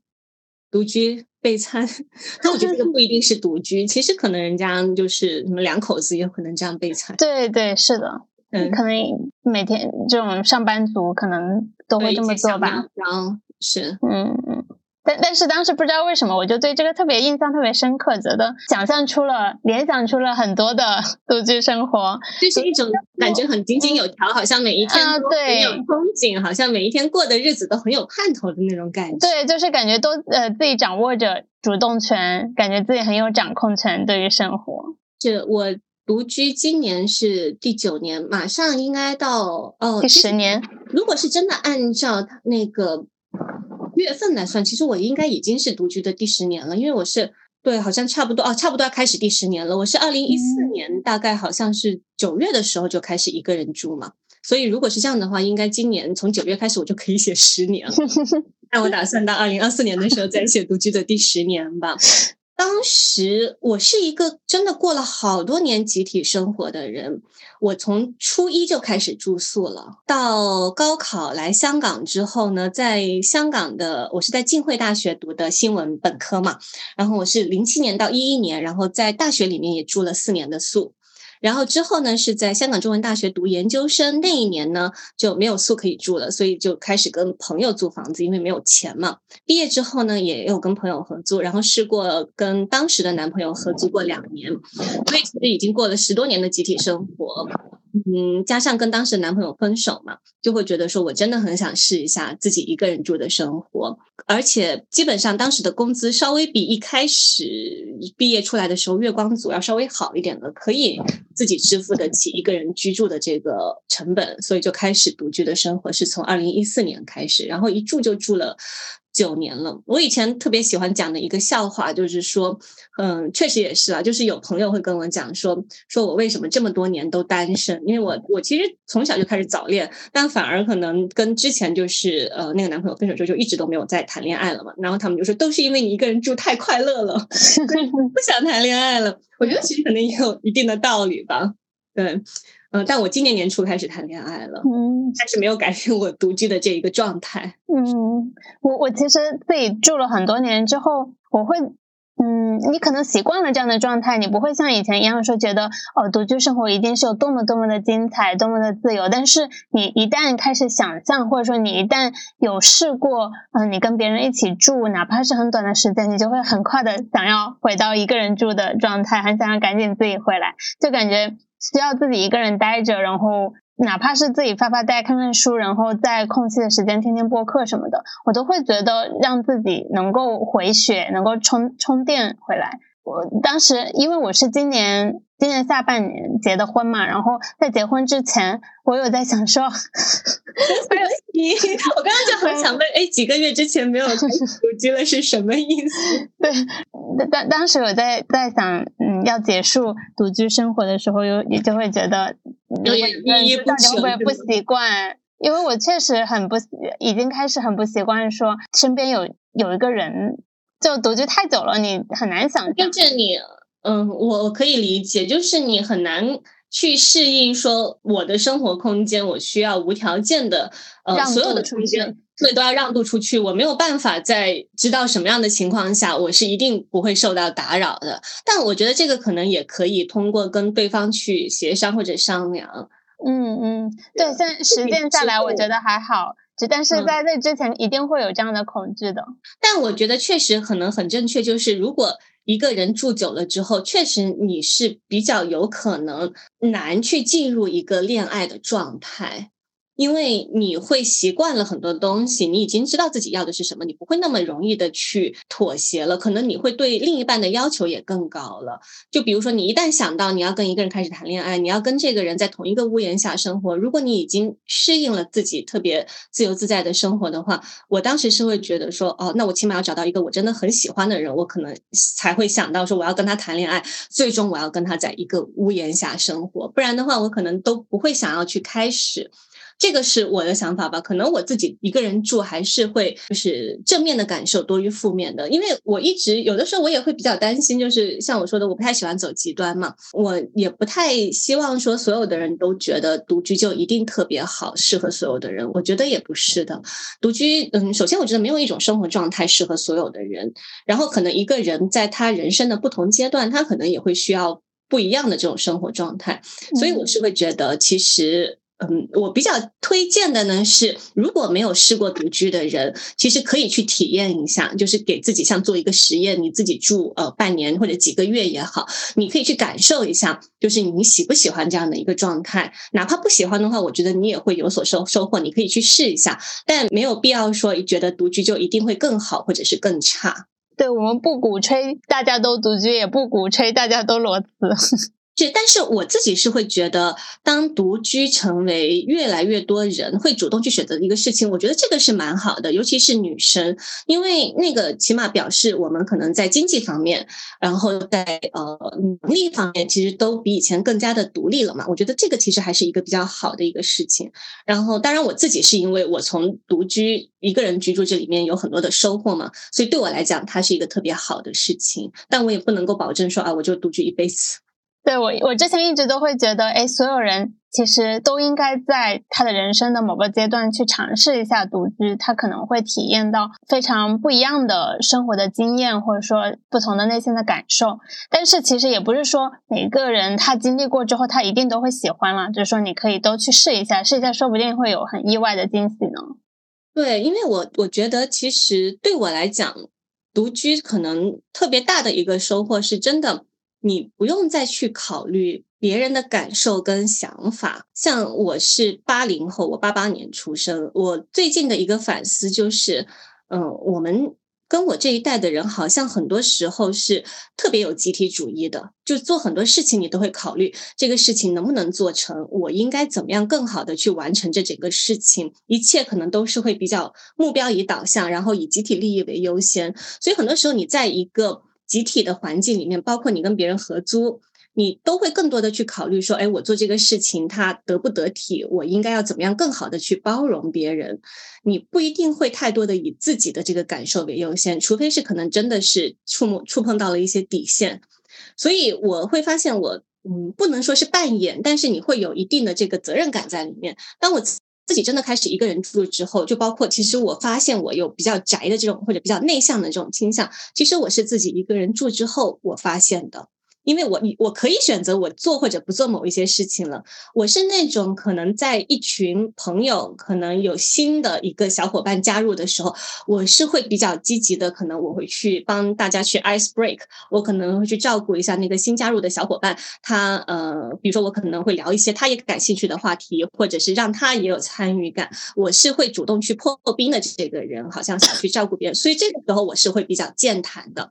但是可能我发现，当不需要我去承担这样一个小太阳的角色之后，其实我是一个嗯比较内向的人，我不一定会愿意说很多的话。这个是我独居之后会发现的，就是我其实如果是在我知道没有什么责任的情况下，不需要去承担情况下，其实我是会尽量减少社交。包括我可能也会经常被朋友笑的另一个点，就是我会因为不想跟。别人社交，我会选择不请阿姨来打扫卫生，因为我不想跟她收手，不想跟阿姨去寒暄。他们就会说：“那你就不要跟他寒暄，你就让他进来，他就他搞他的卫生，你可以在家里面做自己的工作，或者你就出去就好了。”我说：“那人家来了，我都觉得好像也还是要跟人家打招呼啊。如果人家跟我聊天，我好像又又不好意思不聊，或者是他聊着聊着我也开心了，所以我就觉得说，与其这样的话，相比起。”做家务、做清洁给我带来的不适，或者是给我带来的负担，我觉得我还是宁可我选择不要去承担跟打扫卫生阿姨社交的负担算了，因为做家务对我来讲也没有那么的嗯难以接受。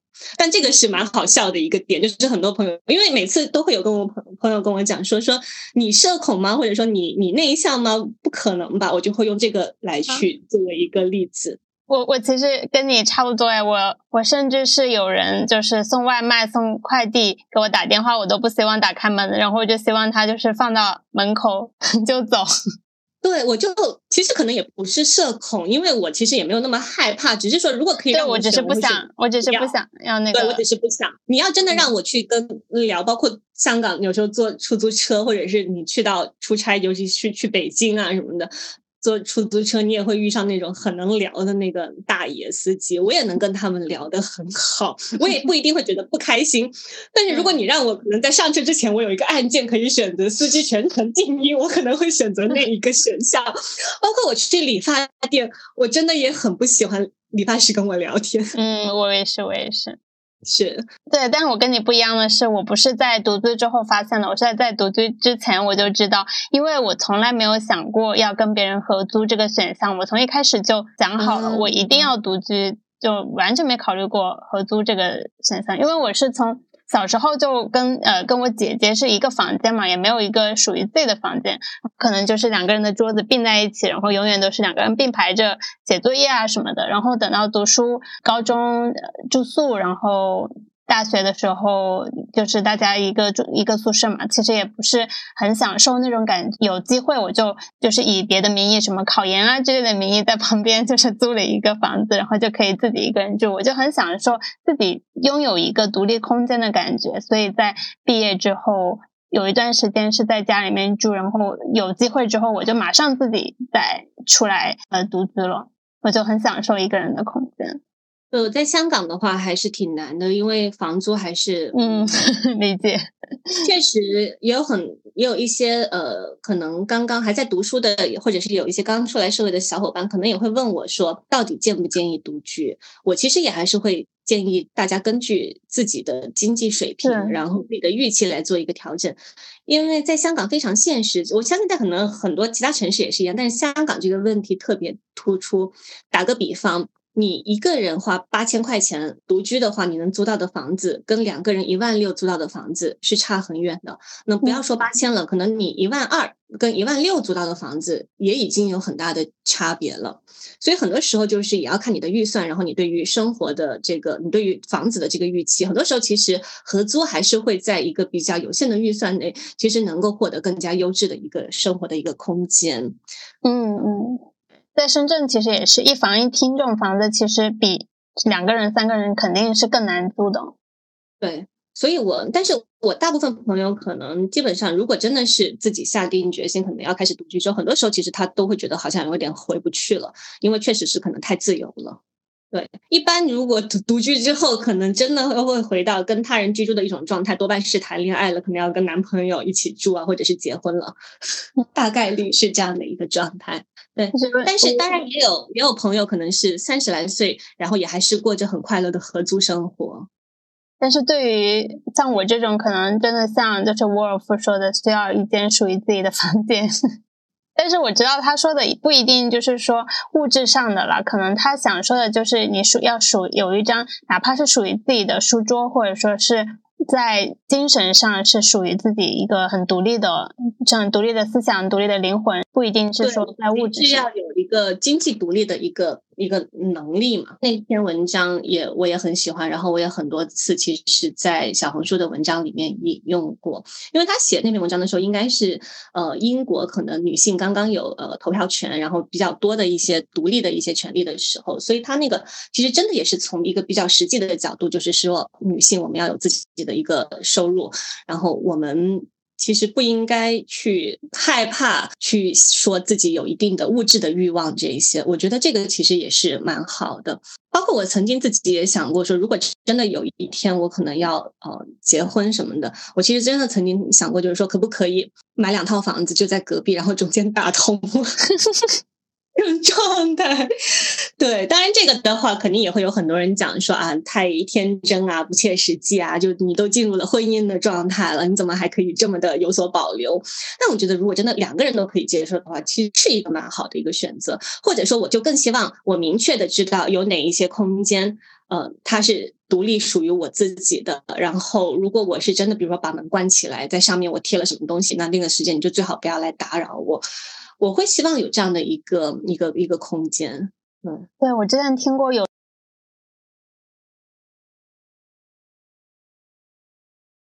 过一期播客，他是说他们家里面是会有这样一个做法，就是留一个空房子，这个房子呢是家庭里面所有人都可以。就比如说，哎，我现在进去，我把门关上，你就不要来打扰我。我可以在里面，不管是看电影啊、打游戏啊、做运动，哪怕是睡觉都可以。这只要进去了，它就是独属于我的一个空间，都可以不被打扰的。我觉得这这是一个蛮健康的一个状态，可以说，哎，真的有一个我进去独处的这样的一个空间。对，而且我觉得它这个里面其实它反映的一种思维就是以我为先。我我是最重要的，就当我可能有这个情绪上的一些需求的时候，我只需要考虑现在这个时刻我自己的想法就好了。我觉得这个是我们，反正我很需要，而且我觉得我们很多华人背景的，就是我们中国人，我们其实很多时候都需要，因为像我刚刚说的，其实大家很多时候都会强调以集体为优先，以整体的利益为优先，但很多时候反而忘了自己想要的是什么，或者没有考虑以自己为优先。对，就像刚刚最开头的时候我们说到的，说家庭的责任感可能也多多少少有跟这个是有关的。对，就是天然的，你就会觉得说，我们活在这个世界上，就是有很多的责任要去承担的嘛。但是在承担那些责任，在你去更好的履行一些其他的身份的之余，可能我们先需要到某一个年纪，你可以开始有这个能力去思考，说我。我自己作为一个个体，我自己给自己的一个身份是什么？而不太是需要说我时时刻刻以别人的女朋友、别人的老婆或者别人的女儿、别人的姐姐，像我现在也是别人的呃小姨，就是以这些身份，在这些身份之前的话，可能我们作为自己的话，是到底想要什么，然后是不是可以去很自由的去追求那件事情？这个也是我嗯，不仅是独居之后吧，也是可能这几年。在知道自己反正短期内可能职业升不了了，事业上也没有什么成就了，就会开始更多的思考这些事情吧。所以这个也是真的是我觉得独居可能会比较能够引发人去思考的一个事情，因为你自己在这个房子里面，你就只是你自己，你也不要去想太多别的事情了，没有那么多的责任要去承担了。好，我问你最后一个问题吧，想问一个嘉宾保留问题。那你有过纵身一跃的时刻吗？能不能分享一下纵身一跃的故事？其实，如果第一反应，我真的是会觉得裸辞这个决定本身其实已经是纵身一跃了，因为确实从以前可能很害怕不确定性、害怕未知，然后到你其实可能真的去拥抱未知，然后坦然的去可能接受有可能会发生的一切，其实这个已经算是纵身一跃了。但是如果可能分享更加具体一点的小故事的话，我之前其实有一个蛮有意思的体验，是我跟一个前辈，然后我。们可能约了某一天在哪儿见面，然后他正好他是呃港大的一个毕业生嘛，那已经毕业好多年了，二十多年了，他就约我。他说：“要不就去港大校园，他正好在那里，可能有点事情。”我说：“哦，那就去吧。”然后在去的前一天晚上，他就跟我讲，他说：“哦，他之后要去见某一个他的当年的恩师，然后也是一个香港很有名的一个老教授。他说他要去见他，然后说：‘哎，要不如果你 OK 的话，顺便把你介绍给他认识，说不定可能他有一些项目你能帮得上忙。正好你现在也没有工作嘛。’我当时心里面真的很想打退堂鼓。”我就真的觉得说，啊，这个要去搜手，然后要跟怎么样跟别人介绍自己，就好像很就是压力很大。但是我就会觉得说，嗯，那段时间正好我也是在读沉浮实验的时候，我就觉得说，啊，那那这个实验他都来了，那我就上吧。我说好啊，好啊，然后我假装很开心，我说好啊，好啊，好开心啊，可以认识新的人了。然后第第二天，嗯，我我当时那个晚上我还做了一下准备工作，因为真的很怕第二天，你知道你要见一个德高望重的一个老前辈嘛。然后第二天就去了，去了的话呢，就真的是，然后立刻那个教授他就说他最近正在做某一本书最后校对的工作，他说。啊，我说那那我这很好。我说我那我最近正好我我辞我没有什么事情干，我可以帮你。他说真的吗？他说你不要骗我。他说我现在就要人，你今天下午是不是就能立刻给我开始干？然后我当时心里面其实心里面是会觉得说，哎呀，你也不知道这个有没有钱。我当时就觉得应该是没有钱的了，因为他当时也说他很辛苦嘛，然后也没有没没有预算了。就这个项目，他那本书他做了很多年，之前有一点预算，但是也都花光了，所以他现在也没有助手了。所以当时心里面是有一点。抗拒的，因为第一，你要跟一个这么德高望重的人相处，本身压力就很大。万一你这个事情做的不好的话，你也会觉得说会不会导致一个印象不太好。以及第二，确实可能是没有钱的。但当时我就会觉得说，嗯，呃，纵身一跃，我就觉得既然人家都说了他要帮忙，我确实又能帮得上。正好他做的校对的工作，虽然我没有做过，但是也是跟文字相关的嘛，我就说好啊。他说：“那你有多长的时间？”我就说：“我就看了一下，我就真的很老实的回答，我说我下个星期也没有事儿。我就心想，那就当做一个义工也好吧。就是人家反正正好也是德高望重，就就是一个真的是七八十岁的老太太了嘛，那我就帮一下她也挺好的，因为她确实应该是真的。”嗯，特别需要人帮忙，我可以解决他的燃眉之急，他就特别开心。然后我就真的那天去了之后，然后我就已经留在那儿开始帮他干了。然后之后确实也是干了一个一个一个星期左右。但是这个反而比较好玩的是，首先这个体验真的很好玩，因为我没有做过书籍的校对工作。那本书真的是已经到了最后，已经马上就要印刷的阶段，但是我还是帮忙，就是。找出了不少的可能要修改的一些错别字，或者是需要改的一些地方，就是还是会有成就感。第二就是我后面也知道那个呃老教授就是也跟有有也有跟带我去认识的那个前辈讲说哦，觉得我还挺有用的，对。然后后面他就觉得说嗯，他说呃，I will find a way to pay her。他说嗯，他说他会给他会给我钱的。然后最后面其实做完之后，他才跟我讲，他说。因为他中间他就有跟我讲，他说你干脆记录一下你每天花了多长时间。我当时就觉得说，哦，那有可能会给我报酬。他最后面给我的报酬其实比我想象中的要好很多，所以这个事情还算是我从沉浮实验就这个当这个这个这本书或者是这个概念里面，真的是得到了一个比较实质性的一个好处，就是我可能没有听从当下内心的一种抗拒。而且真的非常诚实，就是我下个星期都有空，然后可以做义工。但最后其实这个结果是好的，包括后面其实那个教授也会有一些别的项目，也可能断断续续都会想找我帮一下忙。嗯，老实说，其实钱可能也不会特别多，但是整个这个感受就是你会觉得说，嗯，当你真的不再那么去计较时间，然后你付出的一些成本不以成本去为考量的时候，其实真的会有意外的收获。当然，嗯，《沉浮实验》这本书，其实我看的时候，我也会有很多的疑惑，因为我始终觉得他是有选择性的去沉浮的。其实他还是在一个追求他自己热爱的一个道路上，然后他去接受这个道路上可能会呃分叉开来，有别的小径，他可以去探索，但。我觉得作者其实他一开始他就已经特别的明确，他知道他要做冥想，他要听从他内心的想法。我觉得他是走在一个已经比较确定的道路上，然后再去拥抱确定道路上发生的一些不确定性。所以我也是觉得，我自己如果真的去实践，就是沉浮实验、沉浮这个事情，可能我也还是会这样，就是先要找到自己想做的那个事情吧，比如。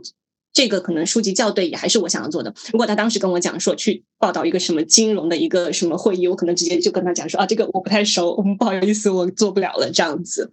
我还觉得还是有有选择性的去臣服吧。对啊，我刚刚听到你说的时候，我就在想说，那那你到底怎么区分说这个？就你在遇到一个事情你想要拒绝的时候，内心里面想要拒绝的时候，你怎么样去区分拒绝的声音是我内心真实的声音？然后我不应该去做所谓的臣服。其实我看完之后，我一直都没有搞得特别清楚。我觉得他也没有给出一个特别具体的一个答案。我其实觉得《沉浮实验》这本书也有一点点幸存者偏差，因为他是走通了这条路之后来跟我们讲这条路走得通，但是可能有很多人他是没有走通这条路的。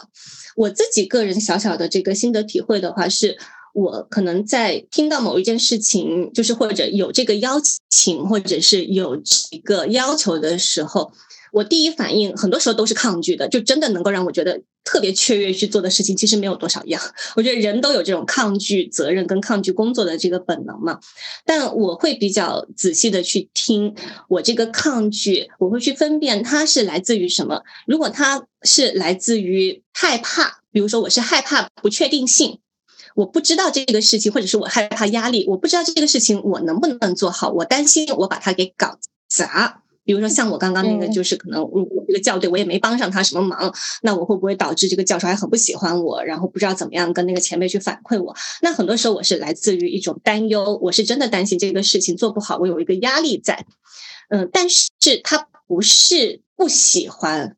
因为沉浮实验很多时候就是说你不要去考虑你的这个喜恶，但是我觉得人的喜恶还是需要去考虑的。像我，我就会考虑，就是如果这个事情其实我真的知道它不是我所热爱的，它可能它它可能是我不喜欢的一个东西，我已经很确定我不喜欢它了，我其实多半我还是会拒绝。不然的话，我觉得我之前我也也不需要辞职了嘛？我辞职就是还是因为知道我其实有什么东西我是已经确定不喜欢去做的了。嗯，所以我觉得这个是我在去应用沉浮实验的时候，可能我更多的去会会去分析你当下的那个抗拒拒绝，它是于来源于你的恐惧，还是来源于你真正的厌恶？如果你是真正确定自己是厌恶，我还是会觉得可以不要去做。今天拒绝做这个事情，其实你明天还会有很多新的一些东西会进来，那些东西可能才是你真正想要去做的事情。我觉得还是这个还是可以，大家结合自己的情况去做一个判断，而不要是第一反应就是说我抗拒，然后我去做了。这个是我自己在做的时候，我就会觉得，嗯，分清楚你抗拒，如果是确实是只是因为恐惧，那大家是可以去超越它；但是如果是真的是一个厌恶性。你可以去分析厌恶后面是什么。如果厌恶后面背后还是恐惧，那可以再往后面去倒推。但如果你已经很确定，就是比如说我其实可能我就不太习惯做做一些香港比较主流的，可能跟金融法律相关的东西，这些东西我是不太熟悉，然后我确实兴趣也不大的话，那这些东西我可能多半是会拒绝的，因为我知道会有更多别的机会。然后当然更好的一个道路的话呢，其实就是你已经确定自己去喜欢什么，你不要等生命。嗯，直流来了，你就自己先迎上去，去冲那个浪。那那个浪在冲向你的时候，它可能会有一些别的小浪花，但那些浪花其实它都是你走向一个确定道路、你的确定的热爱的情况下去发生的话，其实那个浪花其实更多可能是会丰富你想要拓展的那一个面，而不是真的完全把你带向偏离轨道的另一条路。这个是我一些浅薄的一些分享。对你刚才说之前，其实我我我想说的跟你这个其实还蛮契合的，因为之前有听过挺多关于心呃身心灵的一些播客，他会说有一个小我或和一个大我嘛。小我呢，就是说你做一些决定或者做一些计划、做一些什么事情的时候。时候就是出于一种恐惧，是恐惧驱动的。然后大我呢，是指的是说，是出于爱，是有爱驱动的，而不是说你害怕什么，而是你真正的热爱什么东西。其实跟你刚刚所说的是很契合的。然后我也有一个感觉，今年以来听过比较多的就是身心灵这一块的东西嘛，我就会觉得有一个体会，就是不要说听听别人说什么，你就真的觉得这个东西是对所有人都有用的。就拿沉浮实验来说，也不是说沉浮实验哦，大家都说它很好就。适用于每一个人，然后每个人都是这么去用，但其实很多人都就像我这种，可能都没有很好的去理解到他所说的沉浮验到底是是指什么。我觉得我还没有很透彻的理解他，或者说别人说哦，什么东西你可以不用去做计划，只要去任由他自由的、自然的去。去发展、去生长，然后你就觉得做计划就是很不好的一个行为。我有一段时间就会陷入这样的一个所谓的觉得是一个陷阱的感觉，就是觉得嗯，我不能做任何计划，我不能有任何的目标，我只能够任由自己当下想做什么就做什么，让自己非常自然的去生长。我会觉得，哎，听别人这么说，觉得这样子是对的，然后我就摒弃另外一种行为，就感觉又走入了一种一个极端，说只能这么做，不能那么做。我现在的感受呢，就是。不管是别人怎么说，别人觉得他他认为很好的东西，你都得结合你自己的实际情况，你自己去体会、去经历过了，觉得哎，这个东西到底适不适合我，然后再去做出一个选择和决定，而不是听别人怎么说。就像我们刚刚说的，哎，裸辞啊、独居啊，这些都不是说听别人呃一句话、两句话怎么说，然后你就怎么去做，没有适用于所有人的所谓的标准答案的。对，我觉得其实确实就是。条条大路通罗马，我觉得其实很多方法，很多所谓的成功学也好，它都有它一定的道理在。但是你是不是真的适用于所有的人呢？我觉得其实也不是的。而且说白了，我们大部分人其实就是普通人、平凡人。即便我们读了沉浮实验，我们。有些人他可能真的全身心的已经去实践，也接受了他的那个道理，是不是最后可以取得像作者一样的成就？其实大概率是不可能的，因为本身也是因为他很成功，所以沉浮实验才能卖的那么好。如果他只是一个非常平凡、普通、幸福、快乐的一个人，其实这本书不会有那么多人去看。我觉得大家还是。特别想要的不是说我沉浮实验之后我真的获得了多大的满足，或者是个人的这种内心的平静。大家一开始去看的时候，其实也还是因为他的作者有一个非常光鲜亮丽的一个履历表，他是一个很成功的人。